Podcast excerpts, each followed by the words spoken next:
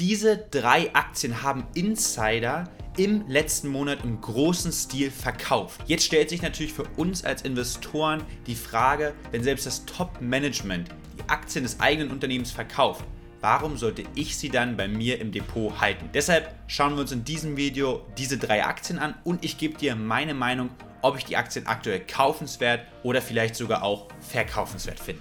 Hi und herzlich willkommen zum Investieren mit Daniel Podcast. Dem Podcast, wo wir dein Geld für dich mit dem richtigen Mindset arbeiten lassen. Eines der Unternehmen, die wir jetzt im Anschluss gleich besprechen werden, da haben sogar Insider für über 500 Millionen US-Dollar Aktien verkauft und das, wie gesagt, alleine im letzten Monat. Deshalb bleib auf jeden Fall auch bis zum Ende des Videos dran, denn dann sage ich dir, welche der drei Aktien ich denn aktuell am spannendsten finde. Zuerst müssen wir natürlich schauen, warum verkaufen denn Insider überhaupt Aktien des eigenen Unternehmens? Der wichtigste Grund und Hauptgrund ist das Thema Diversifikation.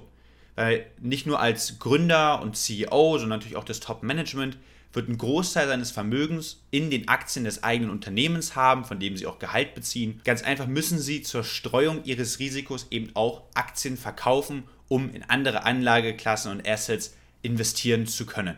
Und das ist für mich ein vollkommen legitimer Grund.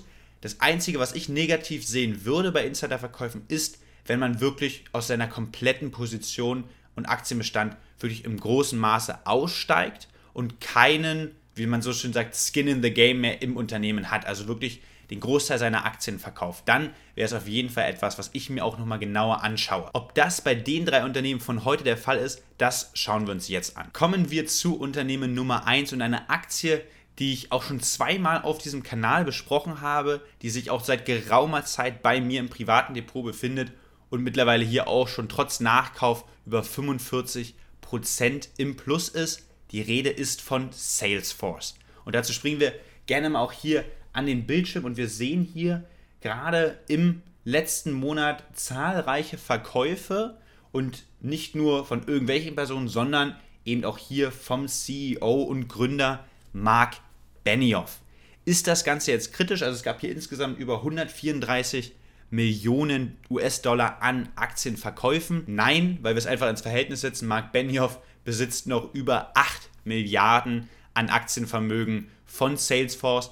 Demnach ist es genau unter die Kategorie zu, zu setzen, die ich in der Einleitung schon erwähnt habe. Es ist für mich nicht wirklich nennenswert. Und zur Diversifikation hier wahrscheinlich auch einfach ein ganz normaler Verkauf. Was macht Salesforce? Vielleicht noch ganz kurz zum Unternehmen, warum ich es auch selber im Depot habe. Sie sind im Bereich der B2B-Software tätig, rennen hier sozusagen auch ein bisschen Microsoft den Rang ab. Sie haben sich komplett auf das Thema Cloud spezialisiert. Fast ihre kompletten Umsätze sind demnach auch aus einem Abo-Modell generiert, was natürlich sehr, sehr planbar ist.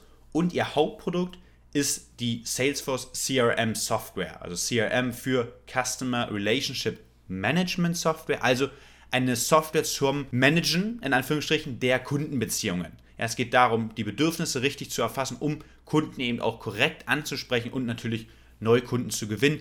Und hier sind sie nicht nur Weltmarktführer, sondern eben auch bei den Kunden tatsächlich sehr, sehr beliebt. Sie wachsen auch noch anorganisch, das heißt neben der reinen Software-Thematik ist auch oftmals so, dass sie in Startups investieren, neue Ideen quasi aufkaufen, wie zum Beispiel mit der Visualisierungsplattform Tableau, aber natürlich auch der Kauf im letzten Jahr von Slack, die auch oftmals als bessere Alternative wieder zu Microsoft Teams gehandelt werden. Und äh, auch der Part quasi gehört zu Salesforce, dass sie hier quasi durch Übernahmen ihr Wachstum, was immer noch über 20% pro Jahr ist, auch aufrechterhalten. Wenn du die Detailanalyse zu Salesforce, äh, die ich schon aufgenommen habe, sehen willst, verlinke ich dir das gerne auch nochmal hier. Doch jetzt kommen wir erstmal zu Aktie Nummer 2. Und zwar hat diese Aktie seit dem Corona-Tief, und da halte ich jetzt bitte fest, über 355 Prozent zugelegt. Die Rede ist von AutoNation. Ja, ist eine Aktie, die wahrscheinlich für viele von euch eher unbekannter Natur ist. Ja, ein Unternehmen, Marktkapitalisierung ca. 9 Milliarden US-Dollar. Und hier gab es auch zahlreiche Verkäufe im letzten Monat. Insgesamt von knapp 300 Millionen US-Dollar. Neben dem CEO, der auch hier verkauft hat, ähm, eben auch eine Investmentgesellschaft, die 10%iger Eigentümer war. Wie sehe ich das Ganze? Vielleicht erstmal Ganz kurz zu AutoNation, falls du das Unternehmen auch, wie ich davor noch nicht kanntest. Sie sind letztendlich ein Automobil-Einzelhandelsunternehmen ähm, in den USA, die mehr oder weniger aus drei Sparten bestehen, und zwar einmal aus dem Thema Inland, Import und Premium-Luxuswagen. Und genauso ist das Unternehmen auch aufgestellt, dass, die, dass der Bereich Inland vor allem natürlich auf die amerikanischen Fahrzeuge hier setzt, Ford, General Motors, ähm, Stellantis und so weiter. Im Importbereich wird vor allem auch aus Japan äh, Toyota, Honda und so weiter Wagen importiert, die dann quasi im Einzelhandels-Franchise-Betrieben quasi verkauft werden. Und das Segment Luxus umfasst eben auch zum Beispiel deutsche Automarken wie eben Mercedes-Benz, BMW, aber eben auch Jaguar, Land Rover und so weiter. Also es ist mehr oder weniger ein Einzelhandelsunternehmen im Franchise-System aufgebaut. Es ist natürlich schwierig in so einem Bereich sowas wie einen Burggraben aufzubauen.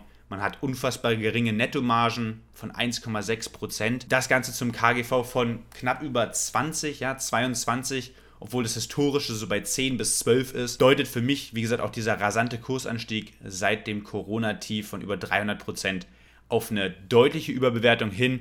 Und äh, deshalb finde ich auch der Schritt ähm, vom CEO und auch von der Investmentgesellschaft mehr als gerechtfertigt, hier eben auch einfach mal Gewinne mitzunehmen und auch in Anführungsstrichen im großen Stil auch mal Aktien des eigenen Unternehmens zu verkaufen. Kommen wir jetzt noch zum dritten Unternehmen und zwar haben hier Insider tatsächlich für über 500 Millionen US-Dollar Aktien verkauft. Die Rede ist von Alphabet. Alphabet sagt vielleicht auch nicht jedem direkt was, wenn ich dir aber sage, welche Unternehmen oder welche Marken dahinter stehen, wie zum Beispiel Google oder YouTube, dann macht es bestimmt bei sehr, sehr vielen Leuten Klick. Das sind die beiden meistbesuchten Webseiten der Welt und damit einfach die besten Möglichkeiten, Werbung zu schalten. Ja, das Schöne ist ja an den Services von Alphabet, dass sie für uns kostenlos sind, aber sie schalten natürlich Werbung hier und sind deshalb zu einem der großen Player, wenn es um Werbung geht, geworden.